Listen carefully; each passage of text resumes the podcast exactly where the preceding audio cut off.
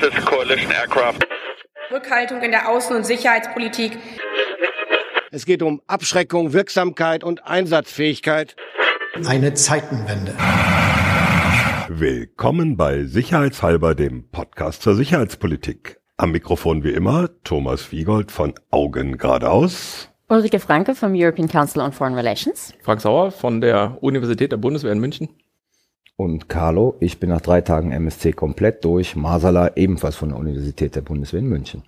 Carlo hat schon vorweggenommen, wir sind hier mit unserem jährlichen Spezial von der Münchner Sicherheitskonferenz, der MSC. Wir wollen äh, auf diese ja, drei Tage jetzt mal zurückblicken. Was ist da eigentlich passiert? Ist eigentlich was passiert? Und was waren die Knaller oder Nicht-Knaller? Und wir haben uns einen kundigen Gast eingeladen, Jana Pulierin vom European Council on Foreign Relations. Ja, der gleiche Laden, bei dem auch Rike ist, aber Wir Ja. kennen uns aber schon viel länger. Da. schön, dass du dabei bist. Vielen Dank. Ja, und du bist übrigens die einzige Person, die zum zweiten Mal Stimmt nicht. Die zweite Person. na, nach Gustav. Die einzige Person nach Gustav. Die Genau. einzige außer Gustav. Ja, okay. Ich bin man merkt, ich bin sehr müde. Ja, Jana war vor, das ist jetzt schon, kann man schon sagen, vielen Jahren ähm, schon mal bei uns mit dabei. Ja, ich habe noch die alte Tasse. Ganz Ah. alte Tasse. mit dem, da war ICFAs Logo mit dabei. Ja, Ja. genau.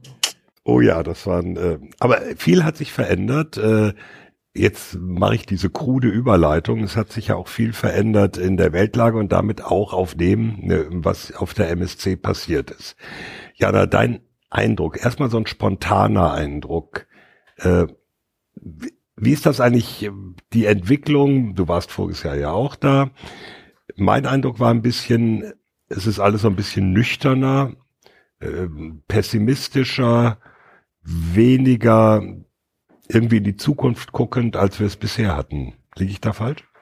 Nee, ich habe so einen ähnlichen Eindruck. Also letztes Jahr war das ja hier so ein transatlantisches Hochzeitsfest. Wir haben die Wiedergeburt des Westens gefeiert. Ähm, Wir waren zuversichtlicher, was die Ukraine betrifft. Da ja, war das ja so, dass wir gedacht haben, okay, äh, da kommt die Offensive und äh, wir bereiten die Ukraine darauf vor, wir helfen der Ukraine, ähm, weitere Geländegewinne zu machen. Und ich fand, letztes Jahr gab es einen großen Optimismus. Also gerade im Vergleich zu, ich glaube, das war zwei Münchner Sicherheitskonferenzen davor, wo es ja von Westlessness äh, war ja die Rede. Äh, und ich hatte das Gefühl, letztes Jahr hatten wir so ein wirklich Höhepunkt äh, Wiedergeburt des Westens. Und dieses Jahr ist es für mich total komisch, verschiedene Ebenen zusammenzubringen. Ich habe so Diskussionen gehabt mit Vertretern aus Amerika, äh, Republikaner und Demokraten, die immer noch gesagt haben, Amerika steht zu Europa, wir bleiben für immer hier.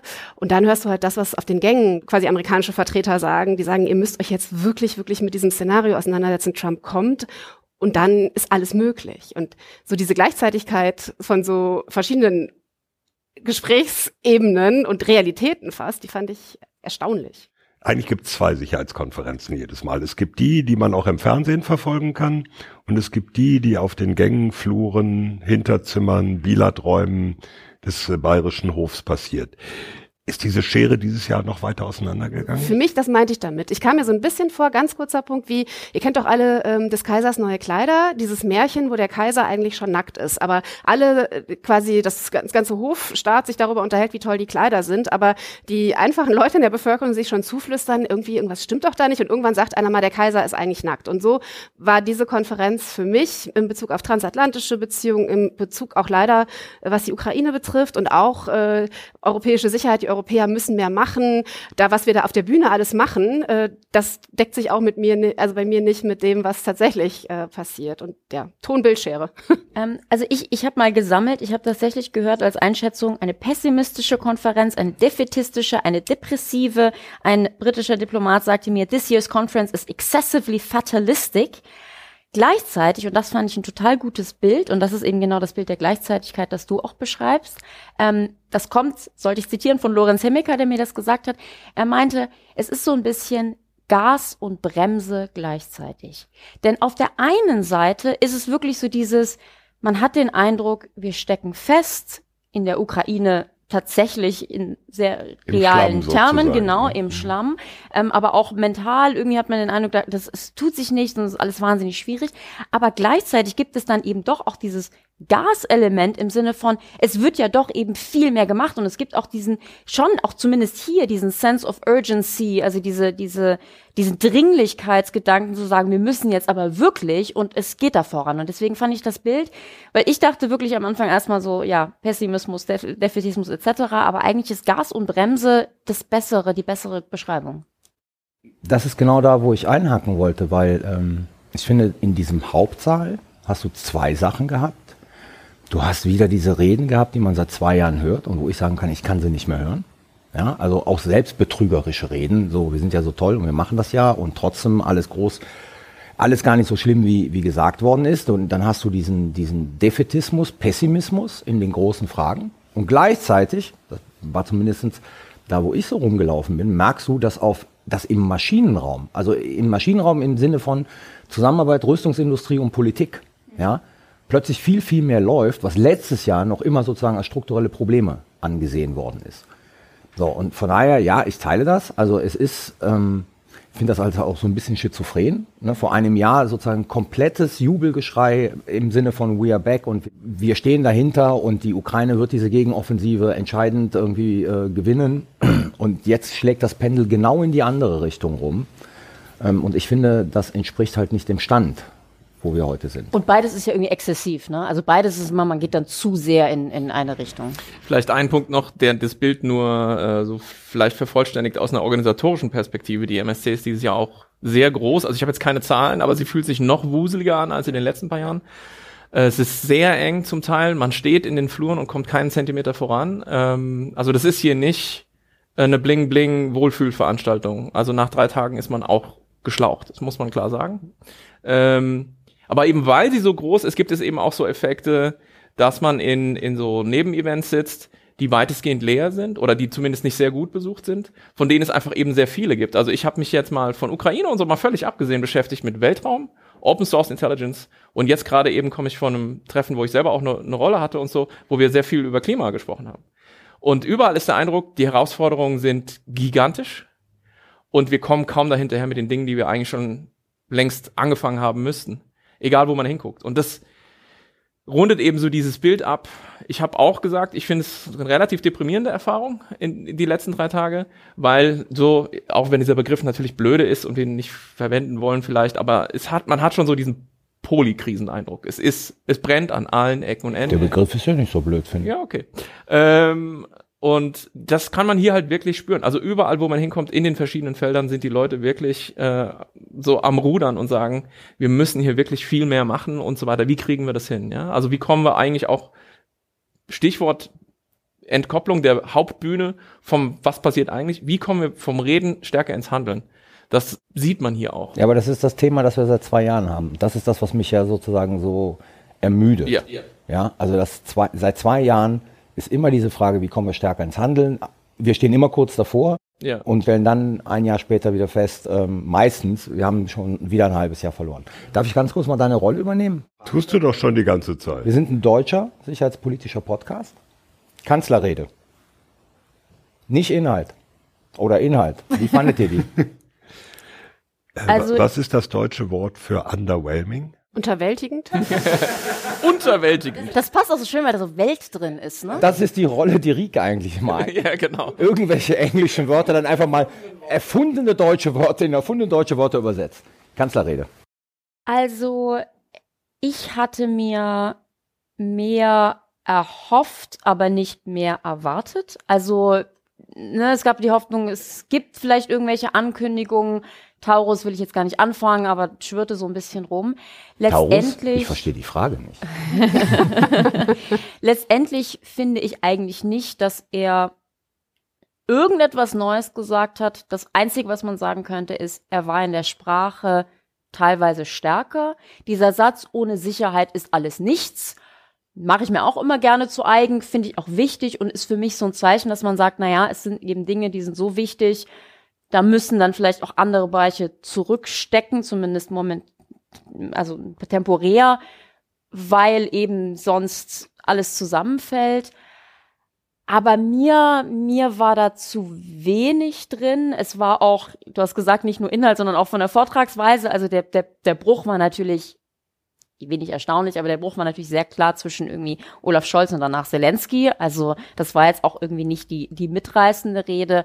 Insofern, ja, mehr erhofft, aber ehrlich gesagt nicht mehr erwartet. Also es entsprach sehr dem, was man von Olaf Scholz auch so gehört hat. Aber ich weiß nicht, war da, war da, war was Neues drin?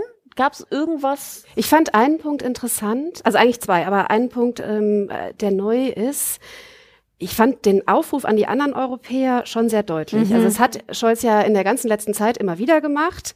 Und ich hatte so ein bisschen den Eindruck, der kommt hierher, nachdem er letztes Jahr hier ja sehr in der Kritik stand. Das war ja kurz nach der Leo-Entscheidung und da hieß es, Deutschland macht nichts, dauert, es dauert zu lange. Und jetzt hat er, war die Nachricht hier ja ganz klar, wir sind eigentlich diejenigen, die unsere Hausaufgaben gemacht haben. Wir sind der zweitgrößte Unterstützer. Und dann hat er das ähm, Engagement der Amerikaner als Maßstab genommen für die anderen Europäer und hat damit, glaube ich, eine sehr deutliche Nachricht auch nach Frankreich gesendet und auch an Spanien und Italien und hat gesagt, im Prinzip müsst ihr da hinkommen, wo wir jetzt sind. Und das fand ich ein spannender. Den zweiten Punkt darf ich dann gleich machen. Zweitgrößter Unterstützer in absoluten Zahlen, aber nicht relativ zum BIP. Und das finde ich, muss man immer dazu sagen. Ja, gibt natürlich andere Staaten in Europa, die viel, viel mehr machen. Das war's schon. Aber das war ja nicht, also seine Nachricht war ja schon eher so, äh, we got it, you didn't. Aber der zweite Punkt, den fand ich auch interessant. Er hat ja ganz am Anfang gesagt, ich widme meine gesamte Rede der Ukraine und quasi der Frage, wie schrecken wir Russland ab, wie stellen wir uns auf äh, im Bereich Verteidigung. Und ich habe das erst gar nicht so wahrgenommen, aber so äh, im Rückblick, wenn hier sind ja unheimlich viele Vertreter aus Südafrika, Indien, allen Staaten der Welt und wenn ich jetzt aus dieser Perspektive drauf gucke, dann war in der Rede für mich da nichts dabei. Und im letzten Jahr hat er ja ganz groß betont, da hat er, glaube ich, den indischen Außenminister oder Premierminister zitiert mit diesem europäische, also der jetzt gesagt hat, ähm, eure Kriege sollen immer auch die Kriege der Welt sein, aber unsere Kriege sind nie eure Kriege. Und er hat da versucht, diese Brücke äh, zu schlagen und ganz klarzustellen, das ist im Prinzip hier nicht eine Frage der äh, Westen gegen den Rest. Und ich fand diese Rede unter den Gesichtspunkten erstaunlich eurozentristisch. Und fandst du das schlecht? Also dafür, dass diese Konferenz ja eigentlich das große Motto hat, äh, wir sind eine globale Konferenz, es geht um die europäische Sicht auf die Welt. Das hat sich ja hier sehr geändert. Wir sollen ja nicht mehr nur äh, quasi die alte Wehrkunde und wir sollen uns über euroatlantische Sicherheit äh, unterhalten, sondern hier gibt es ja einen riesen Aufwand, auch äh, um diese Debatten auf die Hauptbühne zu bringen, um immer mehr Vertreter äh, jenseits des Westens einzuladen, immer diverser. Und ich finde, weil Scholz ja also ich habe ihn viel kritisiert für viele Punkte, aber ich fand schon äh, gut, wie diese Administration und auch gerade er persönlich sich dafür eingesetzt haben, wir müssen neue Brücken schlagen äh, in den sogenannten globalen Süden. Und das hat er hier überhaupt nicht gemacht. Ich will da reingehen, weil ich, weil ich das äh, teile. Also ich sag's mal so, das war keine Kanzlerrede, das war eine Verteidigungsministerrede. So, von der Kanzlerrede hier erwarte ich mir zwei Sachen, sozusagen Deutschland ein bisschen breitere Perspektive. Auch mit Blick auf die Ukraine. Also alleine nur die anderen aufzufordern, zeigt ja, man hat keine Idee, wie man die anderen dazu bringen kann. Und das finde ich dann halt sozusagen dann doch eher so beschämend aus einer Kanzlerperspektive. Und den zweiten Punkt, den teile ich, den Jana gemacht hat. Ich erwarte eigentlich von einem deutschen Bundeskanzler, dass er so ein bisschen das Feld weitet. Und er ging sich ja sehr stark in so, ich sage mal, Details. Ja, und da würde ich sagen, das ist so eine Rede, die kann der Pistorius halten. Aber vom Kanzler erwarte ich eher so ein bisschen. Ich meine, Macron, wenn er mal hierher kommt, kommt hierher und lanciert in einer Rede zwei Initiativen. Die versteht zwar keiner im Saal, ja, aber irgendwie redet dann drei Tage jeder drüber, was hat er eigentlich gemeint. Da war nichts drin. Da war eine Aufforderung drin an andere. Und jetzt sage ich es mal ganz blöd. Der portugiesische Premierminister kann die anderen auffordern. Der deutsche Bundeskanzler, der erwarte ich, dass er eine Idee hat. Auch wenn die vielleicht nachher scheitert. Aber eine Idee hat, wie kriege ich jetzt die anderen Europäer dazu, genau das Gleiche zu machen, was ich mache. Wir sagen vorsichtshalber, wir mögen Portugal und äh, ja, das ehe, ehe die bösen Zuschriften Ja, aber Portugal kommen. ist halt eine kleine ja, Macht. Nicht Darum geht's vertiefen, mir. bitte nicht Ja, vertiefen. wobei er ja schon, ich, ganz kurz nur, aber er hat ja schon einen Punkt, äh, der Bundeskanzler, diese Dringlichkeit nach Europa zu senden, angesichts dessen, was wir äh, an Entwicklungen in den USA sehen, und zu sagen, es ist jetzt an uns. Und da ist ja auch durchaus Aufwuchspotenzial, auch was die Ukraine-Unterstützung betrifft, gerade auch bei anderen Ländern. Ja, die Frage ist natürlich, ganz kurz, wenn ich das noch sagen darf, das hat für mich so ein bisschen deutlich gemacht, die Hütte brennt. Bei uns brennt die Hütte und das ist Bei jetzt uns in so- Europa oder in Deutschland? Äh, sowohl als auch. Also deswegen ja diese europäische Perspektive zu sagen, Leute, wir reden gerne über den globalen Süden und mit dem globalen Süden, aber im Moment haben wir den Arsch auf Grundeis. So, darf ich, darf ich da reinkommen? Nee, weil ich, ich Arsch, mein Stichwort. mir, mir ist dieser Punkt tatsächlich ganz, ganz wichtig. Und ähm, ich möchte diesen, diesen Punkt zum globalen Süden nochmal aufschlüsseln. Und ich könnte mir vorstellen, dass wir hier vielleicht in der Runde dazu auch ein bisschen Dissens haben. Und zwar ist es ja so, gerade letztes Jahr war ja wirklich so die, die Konsequenz oder die Erkenntnis der Konferenz zu sagen, ja, Europa und die transatlantischen ähm, Partner müssen viel stärker auf den globalen Süden zugehen. Wir müssen da mehr Brücken schlagen. Ähm, wir müssen uns eben mehr mit dem Rest der Welt ähm, quasi auseinandersetzen. Und meines Erachtens wurde das bei dieser MSC versucht und ich würde für mich sagen, es hat nicht funktioniert. Das Nicht ist absolut richtig. Ich, da hat es hat recht. nicht funktioniert. Aber erklär mal, erklär mal, weil es ist ja die Choreografie ist ja so, dass das an Tag 1 stattfindet. Genau, und ehrlich gesagt, das fand ich schon problematisch. Was meine ich damit? Wir hatten tatsächlich an Tag eins die Eröffnung der Konferenz, das ist dann ja Herr Heusgen, der die Konferenz leitet und, und ähm, Söder. Und danach der erste Panel war, ich krieg's jetzt nicht mehr ganz zusammen, aber mit dem Präsident von Ghana, von Kolumbien, ich weiß nicht, wer da noch drauf saß, Guterres war doch zuerst. äh, der UN-Generalsekretär, äh, Generalsekretär, aber ich glaube, genau, also ne, so, aber eben sehr Für sie war nur Söder wichtig. Ähm, aber ich glaube schon, das sollte ein Signal sein mit äh, Ja, hier, ja, nee, das ist ja ne? natürlich. Also, Also Heusgen hat das nochmal. Rules-Based International Order. Heusgen hat das beim, beim äh, McCain Award, bei dem Dinner nochmal, das war ja nicht Chatham House, deswegen kann man sagen, genau nochmal den Punkt gemacht, deswegen hat der Guterres sozusagen als ersten reden lassen. Entschuldigung. Und ich finde, also für mich hat das nicht funktioniert, weil ich habe mir gedacht, wir sind hier bei der transatlantisch-europäischen Konferenz zu Sicherheitsverteidigungsfragen. Wir haben einen Krieg in Europa und das erste Panel ist, wie gesagt, und ich habe nichts gegen den Präsidenten von Ghana, von Kolumbien und wen auch immer noch, aber ist eben so, so, das, das, das schien mir, im, im Englischen würde man sagen, so tone deaf oder so ein bisschen weltfremd, irgendwie falsch. Und es ist nicht nur das, ähm, diese Konferenz, Frank hat es ja angesprochen, das ist ja die größte überhaupt, was auch dazu geführt hat, dass keiner in den Saal kam und es irgendwie sehr schwierig war, was eben auch daran liegt, dass man sehr sich der Welt geöffnet hat. Und nicht falsch verstehen, diese Erkenntnis der letzten Konferenz zu sagen, wir als transatlantische Allianz müssen uns stärker auf den globalen Süden fokussieren und mit ihnen arbeiten und so weiter, finde ich alles richtig.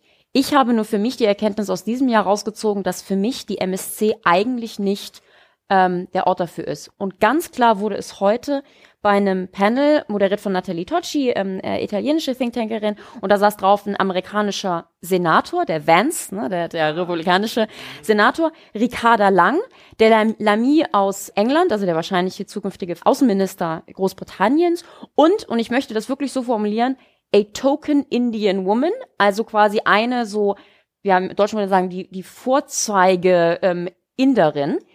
Dieses Panel sollte dazu dienen, eben genau Europa in der Welt und mit Partnern zusammenzuarbeiten. De facto ging die ganze Diskussion um eben diese transatlantischen Fragen. Wird Trump da sein? Wie machen wir das? Und die arme indische Parlamentarierin saß da irgendwie so daneben. Und das war für mich sinnbildlich, weil wir haben so viele Probleme in dieser Trans oder so viele Themen in dieser transatlantischen Allianz. Hier wäre der Ort, das zu diskutieren. Und diese Idee, wir setzen da auch eben eine indische Parlamentarierin oder auch den Präsidenten ähm, von Kolumbien und wen auch sonst noch auf das Panel. Und das ändert jetzt irgendwie unsere Beziehung zum globalen Süden.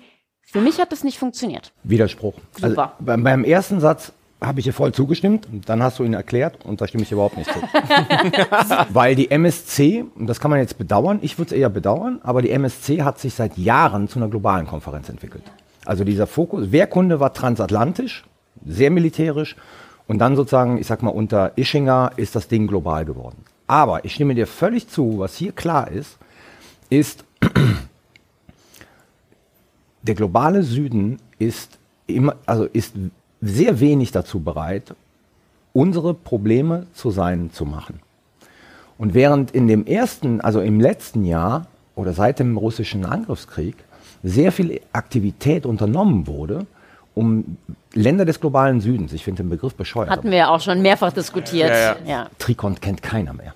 Trikont kennt keiner, das kennen nur so alte Säcke wie wir. Jemand hat es mal genannt, the majority world, also die Mehrheitswelt, fand ich auch interessant. Aber sei es drum, wir hatten die Diskussion So, schon. wenn, mal. wenn, während man da versucht hat, ähm, die zumindest auf so eine grundsätzliche Position der Verurteilung des russischen Angriffskrieges und der Bestätigung der territorialen Integrität der Ukraine zu bekommen, sind die meisten von denen abgesprungen mit Blick auf die transatlantische Position zum israelischen Krieg gegen die Hamas. Und da hat der Kanzler in seiner Rede nichts zu gesagt. Das finde ich krass. Genau Israel, diese Gaza, Länder, wenn man sieht, wie Südafrika sich bewegt hat mit Blick auf den russischen Angriffskrieg, ja, Südafrika ist wieder weg.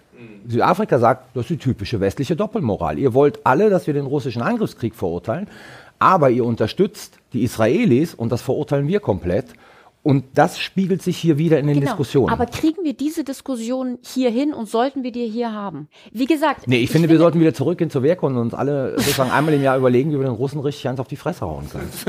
Ich meine, Ja, aber da sorry, geht's ja aber genau hin. überspitzt formuliert. Ne, mm. ja, aber auch überspitzt formuliert. Ich meine, ob der Tatsache, dass wir wirklich einen Krieg in Europa haben, der uns direkt angeht und das in einer Situation, in der die transatlantische Beziehung so ähm, schwierig gerade ist, denke ich mir tatsächlich, so müssen wir uns nicht, werden wir nicht dazu gezwungen, uns stärker darauf zu konzentrieren, das zu lösen und macht es Sinn, diese Aufweitung in die Welt, die, und ich möchte es nochmal betonen, absolut wichtig, absolut richtig ist, aber macht es Sinn, die hier zu machen, wenn es letztendlich, meiner Perzeption, nur dazu führt, dass wir diese Token Representatives hier haben, die auch mal was sagen dürfen, aber eigentlich nicht zu Wort kommen, ähnlich wie Jana nie zu Wort kommt.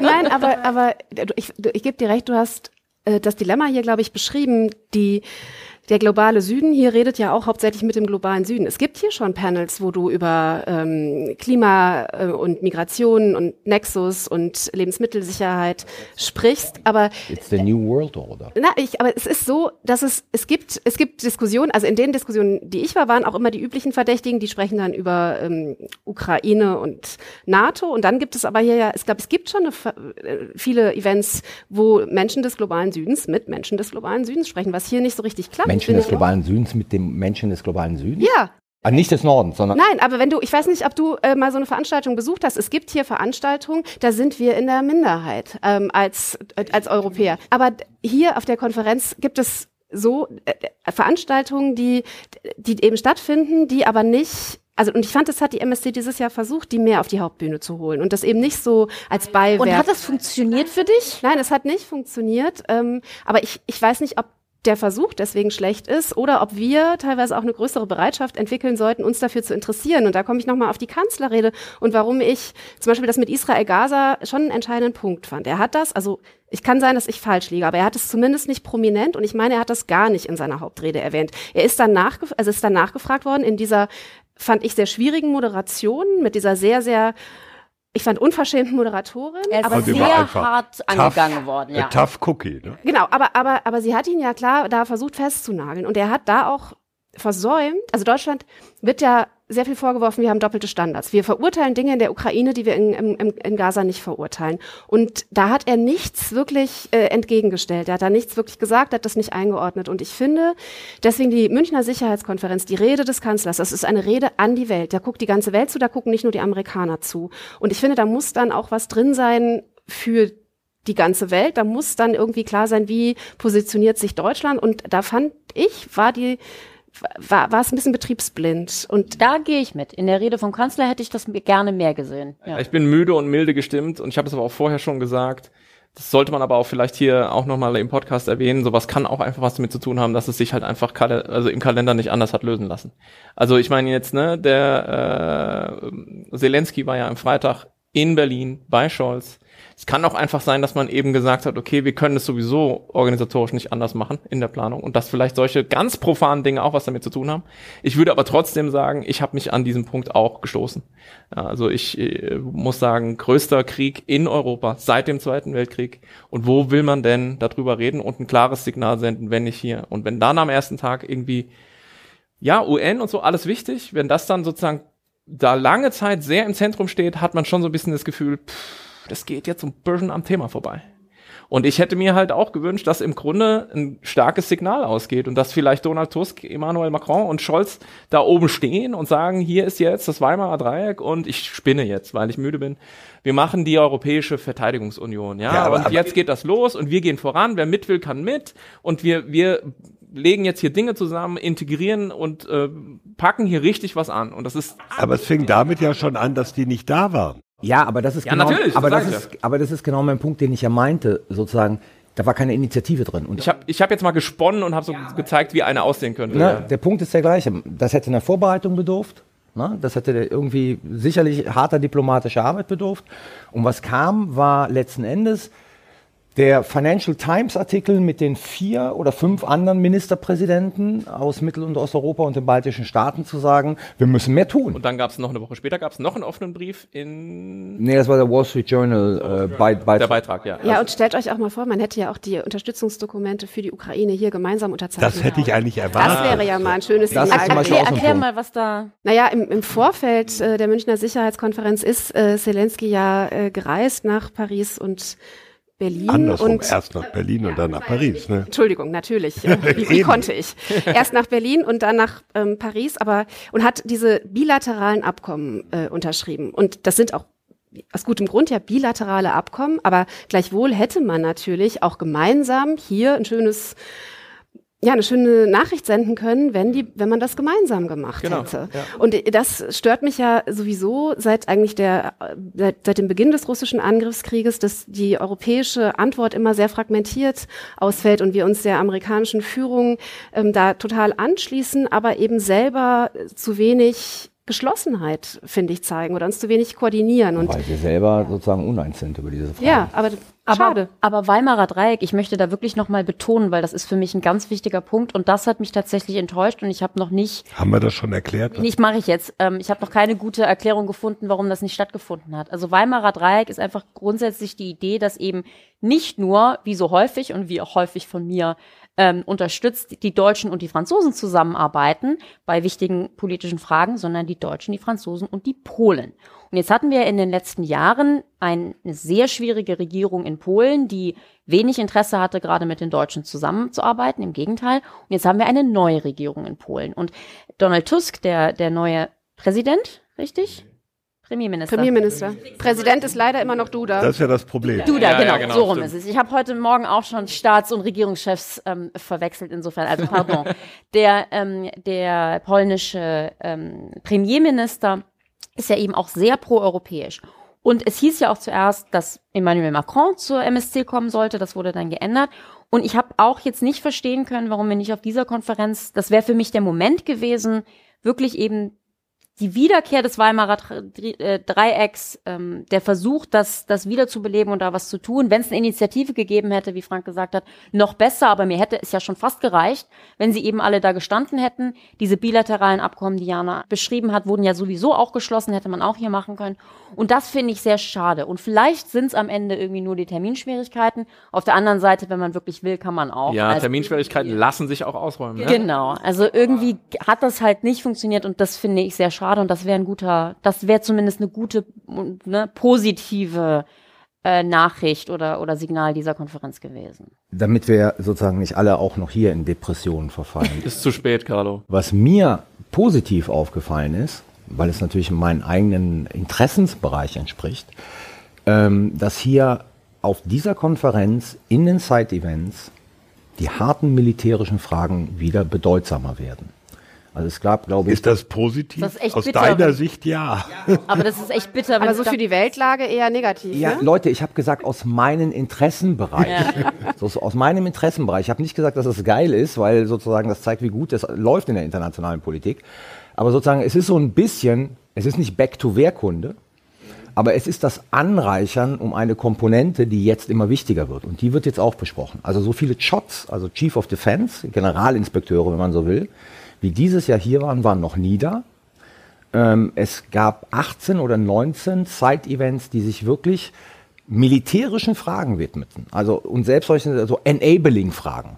Also wie kriegen wir sozusagen Panzer von A nach B? Was haben wir da gemacht? Was sind die Probleme? Ähm, und das ist meines Erachtens, ist, ist, reflektiert halt die aktuelle Weltsituation und das spiegelt sich dann in der MSC dann auch wieder. Ist es, ganz kurz, ganz kurz, ist es richtig, dass der US-amerikanische Chot nicht hier war? Nee, der war nicht hier. Der Ja, aber das ist auch ein interessantes Signal. Naja, der ist eigentlich nieder. Dafür Genau, ist der der, ist nieder. Immer. Also der, ist- der, der europäische Oberbefehlshaber. und es waren viele Viersterne aus den USA hier, die normalerweise nicht hier sind. Darf ich nochmal zu Rikes grundsätzlicher Frage mit dem globalen Süden einen Punkt, ja? Also es ist die größte deutsche Sicherheitskonferenz, die wichtigste, wo wir ein Signal senden. Ne? Wir haben eine, gerade eine nationale Sicherheitsstrategie verabschiedet mit integrierter Sicherheit. Und die ist auch nicht nur euroatlantisch. Und da geht es auch nicht nur um die Ukraine. Und insofern finde ich das aus Sicht der Münchner Sicherheitskonferenz überhaupt nicht darstellbar, dass man die Konferenz wieder eindampft. Also ich glaube, dass, dass, dass wir sind doch als Deutschland mit dieser nationalen Sicherheitsstrategie haben wir doch auch äh, den Blick geweiht. Aber ist das nicht vielleicht genau das Problem der nationalen Sicherheit? Wir hatten ja, als wir die nationale Sicherheitsstrategie hier im Podcast besprochen haben, haben wir auch gesagt, das Problem ist, das macht einmal die Rundumsicht, hat aber keine Prioritäten. Und für mich, und das ist so ein bisschen hier auf der Konferenz dann auch so, dann wird es wiederum beliebig. Und ganz ehrlich, ich würde sagen, vor zehn Jahren hätte man sich das noch mehr leisten können. Jetzt denke ich mir nur einfach, ob der Tatsache, dass wir einen Angriffskrieg auf ein europäisches Land haben, dass wir die transatlantischen Beziehungen, jetzt weiß Gott, ähm, dass da was in Aufruhr ist, würde es für mich auch nicht schaden, sich darauf zu konzentrieren. Aber wie gesagt, das schließt für mich überhaupt nicht aus grundsätzlich, dass Deutschland sich natürlich mehr in der Welt ähm, äh, orientieren und umsehen soll. Aber soll die Münchner Sicherheitskonferenz irgendwie das Davos der Sicherheitspolitik machen werden, wo halt alle zusammen. Das ist jetzt der Widerspruch, auch, auch bei dir. Die Münchner Sicherheitskonferenz versteht sich nicht als deutsche Sicherheitskonferenz. Die Münchner Sicherheitskonferenz versteht sich seit Jahren als ein globales Forum, das halt traditionell, weil das Ding mal hier entstanden ist, in Bayern im Bayerischen Hof stattfindet. Ich meine, die machen ja mittlerweile ihre Roadshow und sind überall auf der Welt präsent. Aber das spricht ja noch viel mehr dafür, dass sie sich das gar nicht leisten genau, können. Genau, aber das zeigt sich zum Beispiel auch, dass ein deutscher Kanzler, das mag Termingründe haben, natürlich auch, aber sozusagen, dass ein UN-Generalsekretär das Ding eröffnet. Das entspricht schon, glaube ich, dem Selbstverständnis der Münchner Sicherheitskonferenz. Trotzdem teile ich Rikes äh, Gefühl total. Ich hatte auch das Gefühl wie Frank. Es ist, war noch nie so voll. Es gab noch nie so viele Side-Events zu so vielen verschiedenen Themen. Aber dann frage ich mich, Rike, äh, spiegelt das nicht quasi die Welt da, in der wir leben? Also Stichwort wieder Polykrise.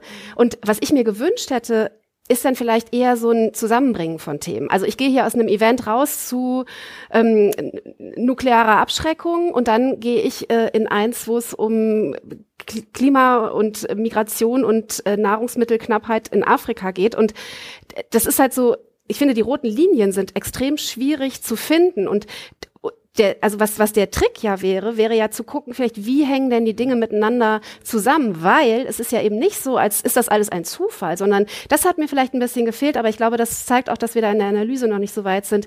Warum ist es denn gerade so, dass wir äh, so viel Konflikte sehen? Seit einer Dekade. Ich glaube, der, der, der äh, Uppsala äh, Krisenindex äh, sagt jetzt, glaube ich, schon im zweiten Jahr, es wird immer mehr. Also ist das ein Zufall oder hat das einen Grund? Und gibt es vielleicht Megatrends, die wir hier viel mehr besprechen müssen, wie man verschiedene Dinge zusammen einbinden kann. Du solltest öfters sicherheitshalber hören. Wir haben das schon thematisiert und analysiert.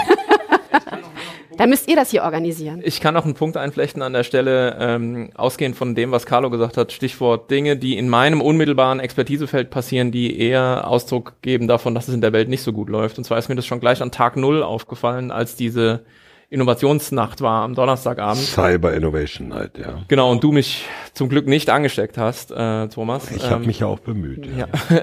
ähm, und da war eben auch eine Botschaft der Ukraine ans Plenum. Und ich sage das mal einfach so, weil es ist, ich finde es wirklich hart, diese Botschaft. Und die lautete, unser Land ist ähm, das Testfeld für eure Waffensysteme. Das ist schon wahr, das ist die bittere Wahrheit, aber das ist nichts, was man irgendwie so einfach verknust. Und das dann, haben die aber positiv dargestellt. Absolut, jetzt kommt der Punkt, ja.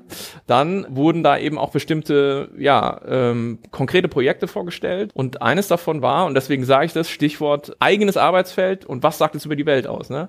Mein Steckenpferd jetzt für 17 Jahre war diese ganze Frage, was machen wir mit neuen Technologien für Waffensysteme und insbesondere mit Blick auf Autonomie in Waffensystemen. Und ich habe eben vor so zehn Jahren habe ich Sachen geschrieben und habe gesagt, also ne, wenn wir dann irgendwie irgendwo an einem Punkt kommen, wo die da überall rumschwirren schon und dann kommt die elektronische Kriegsführung und holt die ferngesteuerten Systeme runter, dann müssen die Autonomie bekommen, damit sie eben diese Mission fortsetzen können. Und das ist jetzt der Fall. Also wir stehen jetzt, wir sind jetzt quasi gerade diese Klippe so runter und ab jetzt geht das, glaube ich, ungebremst Vollgas los und du siehst halt einfach diese ganzen Projekte, wo man sagt, ja, wir bauen so kleine 3D gedruckte Abfangdrohnen, die irgendwie 200 km/h schnell werden und die wir dann in so eine Shahed oder so einfach quasi mit Schmackes reinrammen, um die vom Himmel zu holen. Da brauchen wir keine teuren Raketen da drauf schießen und so weiter. Und wie machen wir das? Ja, mit Automatic Target Recognition. Dieses Ding fliegt los und sucht sich dieses Ziel von alleine. Da braucht keiner mehr sich damit zu beschäftigen und so. Und ich habe ja mal eine Weile irgendwie gedacht, vielleicht kriegen wir da noch so ein paar Leitplanken eingebaut und vielleicht so ein bisschen Rüstungskontrolle, Regulierung hin, so dass wir ein paar von den Risiken, die damit verbunden sind, abfedern. Jetzt nicht unbedingt in dem Anwendungsbeispiel, Beispiel, was ich jetzt geführt habe. Aber wir finden Autonomie ja auch in anderen Kontexten. Aber da, also das habe ich so abgeschenkt, den Gedanken. Also äh, Stichwort eigenes Arbeitsfeld. Also Rüstungskontrolle ist kein sonderlich äh, äh, sozusagen produktives Arbeitsfeld mehr in den nächsten paar Wie Jahren. fühlt sich das an, wenn das, was du die letzten 17 Jahre geschrieben hast, vor deinen Augen zerfällt? Wie man sich so fühlt als Akademiker. Ich will das mal ganz kurz sagen. Es ist eine extrem gute Frage. Ich weiß. ich glaube, die einzig vernünftige Antwort ist, dass du nach einer Dialektik suchen musst. Mhm. Du musst dich fragen, wie du das, was passiert, zur Kenntnis nimmst, den Blick nicht vor der Realität verstellst. Deswegen halte ich ja ständig zum Beispiel auch Interviews oder, oder spreche in Kontexten und muss dann immer quasi metamäßig sagen, was ich hier sage, zieht mir selbst die Schuhe aus, wenn ich zum Beispiel sage, wir müssen auf die Franzosen zugehen und mit denen nuklear was machen. Das hätte sozusagen vor zehn Jahren Frank natürlich nie gesagt. Kleiner Frank wäre ganz Ich hätte es enttäuscht. geliebt, wenn er das Nukleare jetzt weggelassen hätte, wenn ich zum Beispiel sage, wir müssen auf die Franzosen zugehen. Stimmt auch. Und daran sieht man, wie schlimm die Zeiten wirklich sind. Ne? Aber jetzt mal ganz ernsthaft, ne? also du, du musst halt gucken, was wirklich passiert. Damit müssen wir uns arrangieren. Aber der Gedanke muss sein, dialektisch eben, dass wir das aufheben in einem hoffentlich danach kommenden Zustand, der wieder besser ist. Und da müssen wir halt intellektuell durch. Das ist auch nicht so einfach. Also ähm, das ist auch eine Sache, die halt müde macht und die zur Depression beiträgt, ne? weil Letzter Satz. Ich habe immer gesagt, wir stecken im, im äh, Armskontroll, äh, nee, wie sagt man, Rüstungskontroll äh, Winter und hatte eben gehofft, irgendwann danach kommt der Rüstungskontroll Frühling und wir haben schon die Saaten in der Tasche, streuen die aus und wunderbare viele Blumen blühen. Nein, jetzt ist Rüstungskontroll Eiszeit. Direkt nach dem Winter und da wird's nicht mehr warm die nächsten paar, äh, paar Jahre. Und ja, wenn man den Medienmeldungen glauben darf, dann schießen die Russen bald eine Nuklearwaffe ins All, um halt Satelliten irgendwie zu toasten. Und dann wird's richtig düster. Dann können wir wieder Lass uns mal anfangen. zurückkommen zur Konferenz, ehe wir noch düsterer werden. Ja. Ja, da sieht man mal, wie schön die ähm, sicherheitshalber Crew so in, in einem Gehirn denkt. nur, nur, eins, nur eins zwischen uns vier. Pardon. Nein, worauf ich hinaus wollte, ist, ich hatte mir Wir teilen uns ein Gehirn, man merkt's. Worauf ich eigentlich hinaus wollte, ist äh, dieser Punkt Technologie und Abrüstung war auch genau was, was ich mir ähm, notiert habe. Und zwar gab es wenig erstaunlich wieder viele Side-Events und Panel eben zu neuen Technologien in der in der Kriegsführung. Und ich hatte auch so einen Moment, ähnlich was du gesagt hast. Das war, glaube ich, Chatham House Rule. Deswegen zitiere ich jetzt nicht Namen, aber es war quasi CEO von einer Technologiefirma, der de facto gesagt hat, also künstliche Intelligenz, Autonomie im Militärischen. Das Einzige, was wir da regulieren sollte, ist, dass unsere Gegner das nicht kriegen. Aber wir müssen quasi volle Karacho dahin, um eben uns und unsere Verbündete zu verteidigen. Th- Thomas und Jana gucken gerade. Und was ich daran auch so, auch so spannend fand, also nicht nur, dass das eben eine ja, Position war, die da so ausgedrückt wurde, es hat auch darauf hingewiesen, dass wir jetzt viel stärker wieder in dieses Freund-Feind-Denken reingekommen sind, was ja nicht erstaunlich ist, genau. Aber das hat sich auch mehrfach jetzt auch über die Technologiegeschichte hinaus dargestellt, als dass ähm, es auch immer wieder mal auf der Bühne, also jetzt eher bei den Side-Events als bei der ganz großen Geschichte, so Vorträge gab, wo die Leute sich quasi nochmal so ganz politisch positioniert haben, im Übrigen nicht nur mit Blick auf Russland, sondern auch im Hinblick auf, auf Israel und Gaza und so ein bisschen so die Flagge eingeschlagen haben und gesagt, hier stehe ich und so. Also es ist, man merkt einfach, dass diese Konferenz auch unter diesem Eindruck steht, eben dieser, dieser Kriege, in denen wir uns ähm, befinden und das ja, befeuert dann eben auch so Dinge wie Abrüstung und Rüstungskontrolle ist gerade echt nicht das Thema und eigentlich müssen wir das alles entwickeln und irgendwie nicht, nicht, nicht regulieren. Und da hat sich schon was verschoben in den letzten Jahren. Es ist härter geworden. Es ist härter geworden, es ist kompromissloser geworden. Es gibt auch weniger Bereitschaft, hm, wie formuliere ich das? Ähm, es gibt weniger Bereitschaft zu sagen, wir wollen hier das das Gute irgendwie für die ganze Welt. Es wird viel mehr darauf geguckt, nicht verallgemeiner jetzt natürlich, aber es wird viel mehr darauf geguckt, wie können wir garantieren, dass wir stark sind und unsere Gegner und teilweise eben unsere Feinde schwach. Und das, ja, ist natürlich ein Ausdruck des Kontextes, in dem wir hier sind, aber Ähm, eine ergänzende Beobachtung, weil wir das, glaube ich, bei der ganzen Frage, wie schätzen wir diese Konferenz ein, ähm, nicht erwähnt haben. Es gab hier unheimlich viel Israel-Bashing. Wirklich nicht in den Panels, wo ich war. Das hat auch was damit zu tun, dass sozusagen der globale Süden ist. Also da, da ist so, so stark anwenden. Also die Kritik an Israel war hier schon extrem laut. So, das ist eine Beobachtung. Interessant, da sieht man auch, wie anders sich die Konferenzen Auch in darstellen. den Side-Events, ja. Also nicht im, in dem Televised-Teil. Da habe ich das nicht so mitbekommen. Der zweite Punkt ist aber mit, dem, mit der Hauptbühne, weil ich das wirklich nicht weiß, das ist eine Frage. Ne? Traditionell gibt es immer so eine Art Rüstungskontrollpanel auf der Hauptbühne. Meistens sonntags irgendwie, ne? Kurz vor Mittagessen. kurz vor Mittag. Ja gut, aber es war traditionell immer ein Panel, egal wie es um die Rüstungskontrolle stand. Gab's das dieses Jahr? Weiß das jemand? Ich kann es auch nicht sagen, keine Ahnung. okay, gut. Ich habe auch deutlich weniger, salopp gesagt, Rüstungskontrollen-Nasen gesehen als in den letzten paar Jahren. Ja. Das merkt man auch. Aber es ist interessant, dass du sagst mit dem Israel-Bashing einfach nur deswegen, weil das nicht meine Perzeption war. Und das zeigt wieder was und das macht natürlich diese Ja, ganzen ist auch schwierig bei den Side-Events über KI Israel-Bashing reinzubringen. Nee, aber was ich, worauf ich hinaus wollte, ist ein anderer Punkt, nämlich, und wir betonen das immer so, aber das ist schon wichtig, es gibt eben nicht die eine Konferenz. Und man kann komplett unterschiedliche auch Erfahrungen haben in diesen drei Tagen, je nachdem, bei welchen Panels man ist Absolut und mit richtig. wem man redet. Und ich hatte in der Tat mindestens zwei Panel, wo eben sehr stark, ja, eigentlich pro Israel argumentiert wurde und mit Applaus. Ich wollte gerne mal noch Jana fragen. Äh, Ukraine war ja so der überwölbende Konflikt, der alles plattgehauen hat, vereinfacht gesagt. Ein bisschen gab es dann eher in Side-Events Gaza, Israel, äh, auch schon gar nicht mehr so in der Wahrnehmung wie Ukraine. Und ich muss es sagen, Frank, China, China, China. Entschuldigung. Das heißt ja China. Genau. Was ja sonst immer ein ganz wesentlicher Punkt war. Und auch hier relativ hochrangig vertreten, aber eigentlich kaum zur Kenntnis genommen, oder? Ich fand das schon letztes Jahr sehr bezeichnend. Ich kann mich noch erinnern, die Sicherheitskonferenz vor der Pandemie, das war dann 2020? 2022, nee, 2022, da, wir hatten ja hier schon noch Konferenz, wo wir dachten, ach ja, die Pandemie ist in China und Das war 2020. Das war Ah, ja, richtig, ähm, natürlich. 2020, ja sicher. Genau. Und da war China das absolut äh, dominierende Thema. Haben die Amerikaner hier auch reingebracht. Und das fand ich diesmal. War auch äh, der, der ranghöchste Chinese ever hier. ja, ne? und das war, also da, da waren wir alle noch äh, quasi in der Diskussion, äh, jetzt wird China das neue Thema. Und auf, auf dieser Konferenz ist äh, Wang Yi aufgetreten. Ich habe den gesehen, ich habe den gehört.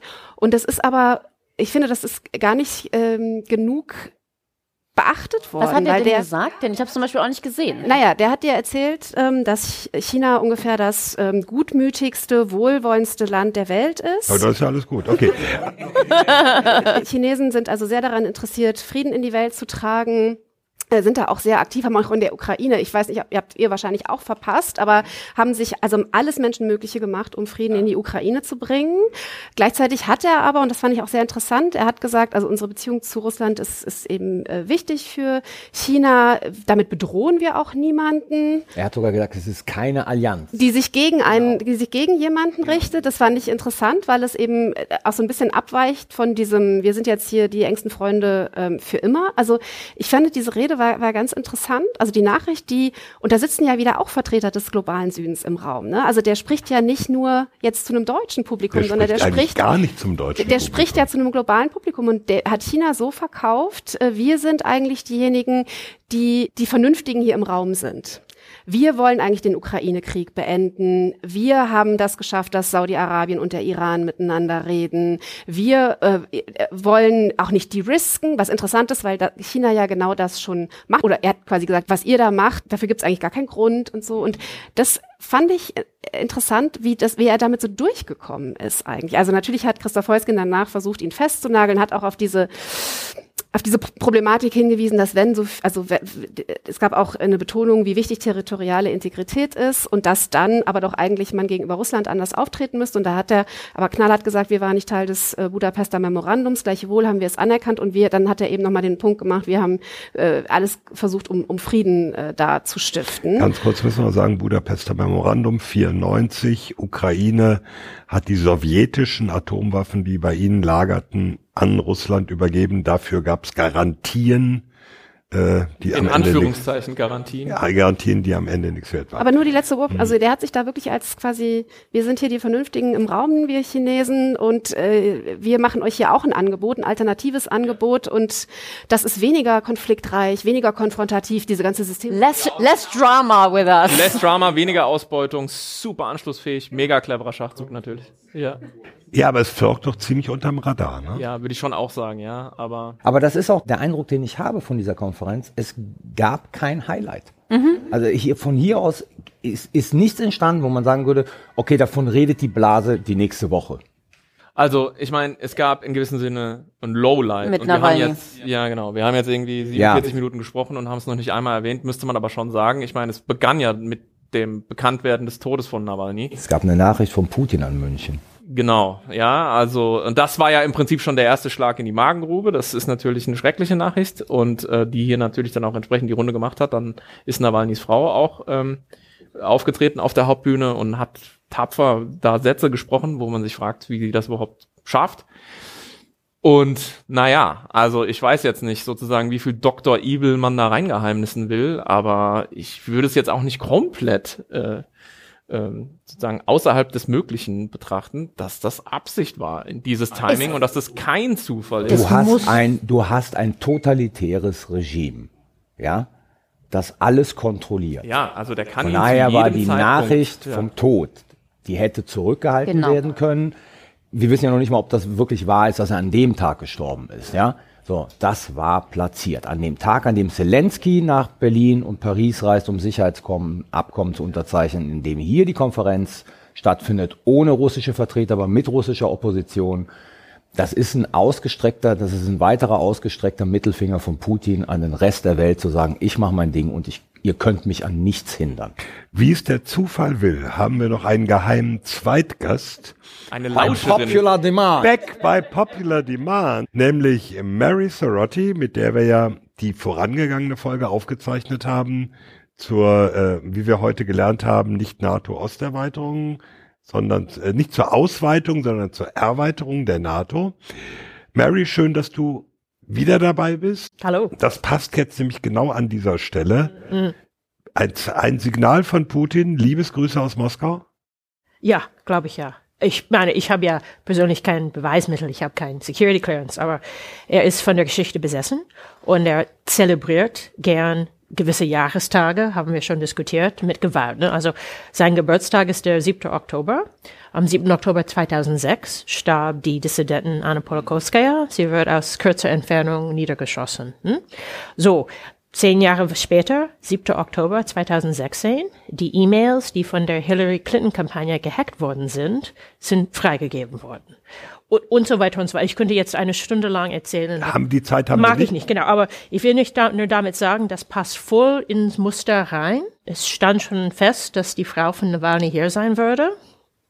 Und dass just an dem Tag, also der Kreml seinen Tod bekannt gibt, möglicherweise an dem Tag ihn ermordet hat. Denn ich weiß es selber nicht. Ich habe Berichte gesehen.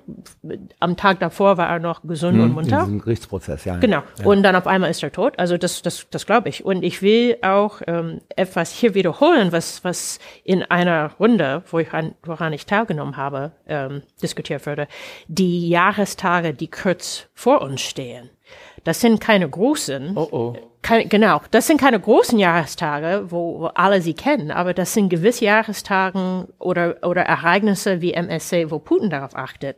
Vier Stück davon. Erstens, am 12. März, 25 Jahren seit der Osterweiterung der NATO in Polen, Ungarn und Tschechische Republik.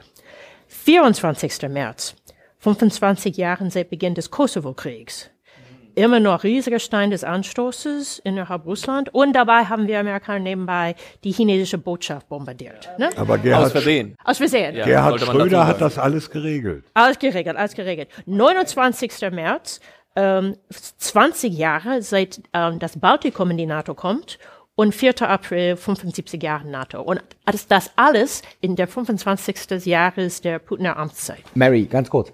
Mir hat gestern jemand erzählt, dass am Todestag von Nawalny auch sozusagen zwei historische Daten. Kannst, weißt du die?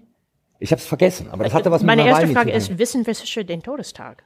Ja, also wenn, wenn der Todestag sozusagen an dem Tag war, an dem es verkündet wurde. Am 16. dann, oder? Am 16., also da fällt mir spontan keine NATO-bezogene Nee, nee, Jahrestag es geht ein. nicht um NATO, es geht sozusagen um innerrussische Sachen. Aber egal, das hat mir, aber das passt Da, in da würde ich eher, eher annehmen, es hängt damit zusammen, ähm, dass die MSA stattfindet, dass, dass diese SIKO stattfindet. Übrigens, was mir auffiel war, es gibt ja in den Gängen Bilden von den ähm, verschiedenen Teilnehmern in, vorher, in vorherigen Jahren und dabei ist ein Bild von Putin im Jahr 2007. Die berühmte Rede. Ja, ja. Ja, die berühmte Rede, genau. Jetzt kommen wir aber nochmal, danke dir an der Stelle. Wir schreiben die Jahrestage nicht in die Show Notes. Ne? Wir machen die bevorstehenden. Das ist vor allen Dingen zu, zu deprimierend und zu so looming. Ich will aber nochmal zurück jetzt an, an, an dem Punkt, ähm, müssen wir uns nicht ehrlich machen und sagen, das äh, ist so ein bisschen der Kreis zum Anfang, Jan, aber jetzt auch die Frage an dich. Leute, ja, akzeptiert bitte, wir haben jetzt dieses Scheißproblem am Hals. Wir haben Russland mit seinem Krieg gegen die Ukraine und wir wissen nicht, ob er nicht auch in der NATO irgendwo was macht. Wir haben die USA, die, egal ob mit oder ohne Trump, sagen, Asien ist irgendwie wichtiger und Geld für die Ukraine eh nicht und sowieso ganz andere Sorgen haben. Und äh, eigentlich haben wir in Europa jetzt keine andere Chance, als zu sagen, dieses Problem und alles andere schieben wir zur Seite. Das sagen wir doch schon seit zwei Jahren. Ja, Entschuldigung, wir sagen es eben nicht seit zwei Jahren. Wir tun es vielleicht, aber jetzt sagen wir es auch. Das ist eine, für uns Deutsche ja, glaube ich, eine relativ zentrale Frage, jetzt auch mit Blick auf die Zeitenwende. Ne? Also mit, Mhm. wie stellen wir uns neu auf und haben wir die Dringlichkeit schon erkannt? Und ich finde, jeder, der hier war, kann eigentlich nur sagen, es ist eigentlich noch viel komplexer. Ähm, es geht eigentlich tatsächlich nicht nur um die Bundeswehr, sondern es geht um ein breiteres Verständnis von Sicherheit. Also was der Chinese und wie er sich da verkauft hat, eben als Alternative, als Alternative zu einer Weltordnung, wo wir auch mit Teil des euroatlantischen Raums sind, war ja auch ein Angebot an Europa. Da muss man ja schon genau hingucken und, und sich überlegen, welche Sicherheitsimplikationen hätte das. Das ist mir auf dieser Konferenz zu wenig diskutiert worden. In dem Spezi also China hatten wir ja gerade diskutiert. Und, und ich glaube, für uns ist es eine Aufgabe, die wir hier sitzen, weiter dafür zu werben, dass die Energie nicht nachlässt, sich damit zu beschäftigen und dass wir darauf hinweisen, dass, wie Rike vorhin sagte, den Kanzler zitierend, ohne Sicherheit ist alles nichts und dass wir aber das breiter fassen als nur Bundeswehr und dass wir versuchen, da weiter in die Bresche für zu springen. Ich glaube, der Gegenwind, den wir bekommen, der ist ja schon viel härter geworden und der wird ja auch noch viel härter werden. Ich würde ich würd gerne noch dazu eine Frage. Ich würde Mary noch gerne was fragen gleich. Darf ich kurz äh, Ja, davor? klar, natürlich. Du bist ja der Wir Moderator. haben, danke, danke, danke, Herr Bruch. Carlo, ey. Wir haben Jahre gebraucht, um diese falsche Fährte aus, auszuradieren und du. ah. Also, mir haben mehrere Leute hier gesagt, ja, die, die hier sind, die sind sich ja eigentlich alle einig. Die wissen alle, was das vielleicht. Problem ist, was getun war, äh, getan werden muss und so weiter. Aber es gibt eigentlich keinen, der weiß, wie geht man Ja, damit ja. nach außen, wie erklärt man das. Ja, allein schon dieses, äh, der Begriff ist ein bisschen irreführend, aber wie sagt man es der Bevölkerung? Also, Ja, also das, wenn ich zwei Sätze an der Stelle einfach nur einwerfen kann. Alle Gespräche, die ich geführt habe zur Ukraine und zu dem, was man erwarten muss, sind eher in Richtung schlimmster anzunehmender Fall gegangen. Und da ist dann doch die Rhetorik relativ weit von entfernt. Also ich gehe wirklich nicht ermutigt aus dieser Sache raus, auch insbesondere mit Blick auf die kommenden Fragen, die sich ganz konkret für uns in Europa stellen. Ich glaube, die Europäer machen gerade einen Trade-off, äh, wo sie ihr politisches Kapital investieren sollen. Und ich glaube, viel von dem, was, was jeder weiß, was jetzt eigentlich zu tun wäre, glaubt man, dass man es jetzt nicht tun kann. Aber wenn die Wahlen im November sozusagen anders ausgehen, dass man es dann tun könnte. Und deswegen ist jetzt momentan so eher der, also das ist mein Eindruck. also stillhalten bis. ja, genau, wir investieren unser politisches Kapital äh, im November. Wenn das Gelegenheitsfenster weit aufgestoßen wird. Genau, Wir müssen mal sagen, nach den Wahlen in den USA. genau, richtig. Wobei wir natürlich das Problem haben, dass wir weltweit in einem Wahlmarathon sind, die nächsten ein. Ja, aber die werden, glaube ich, so ziemlich die wichtigsten Wahlen aus unserer Perspektive. Da bin ich mir noch nicht mal sicher. Aber gut, da- das brauchen wir jetzt nicht zu vertiefen, da werden wir bestimmt noch drüber reden. Darf ich Mary eine Frage stellen? Zum Bitte Abschluss, stell doch ja mal, mehr- stell eine Frage. Wir sitzen hier zusammen und jeder von uns hat ja mehrere MSC-Jahre auf dem Buckel. Ich 20, Thomas 63, ich weiß nicht, Es sind nur 24. Bleib mal bei, heute mal bei den Fakten. Aber ähm, für jemanden, der das erste Mal hier war, was ist dein Eindruck? Ich bin leider nicht zum ersten Mal hier. aber, aber, aber ähm, also bei mir fiel auf äh, die Stimmung, ach, bei Rika, die Stimmung des Defatismus und Fatalismus. Und ich, vielleicht war ich gerade ein, eine Veranstaltung mit der Premierministerin Kaya Kallis hinter mir habe. Ich wünsche mir ein bisschen mehr von der, der estnischen Stimmung. Ich habe sogar für, für meine Veranstaltung einen estnischen Spruch kennengelernt und ähm, der, der ist so in etwa wie eines Tages so oder so werden wir gewinnen.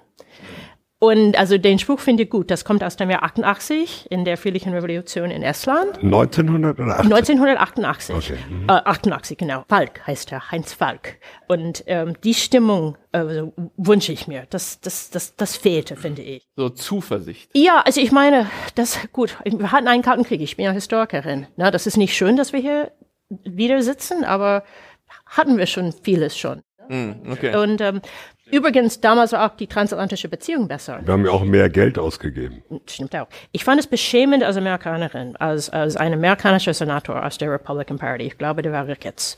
Der war auf der Bühne, der wurde nach der Ukraine gefragt. Und dann hieß es, na ja, wissen Sie, wir haben auch Probleme auf unserer Grenze. Ah ja, und, ja, ja. Da wurde doch gebucht. Da wurde er ausgebuht, ne? Also wenn ich das richtig verstanden habe, er hat den Krieg in der Ukraine quasi verglichen mit den Migranten, die an der Südgrenze der USA ähm, So ist es, genau. Und dann- und da wurde scheinbar gebucht. Genau. Und dann kam noch schlimmer. Dann sagt er, ach ja, Sie wissen alle den Churchill-Spruch, Amerikaner ähm, tun immer am Ende das Richtige, nachdem sie alle andere Möglichkeiten vorher Aber Mary, das habe ich haben. auf dieser Konferenz von drei verschiedenen Amerikanern Eben. gehört. Also Und ich dachte, ach mein Gott, also ich habe mich gefreut, dass ich Deutsch könnte und ne, also mich nicht unbedingt sofort als Amerikanerin, denn das fand ich sowas von schlecht. Sorry, I don't speak English, sorry.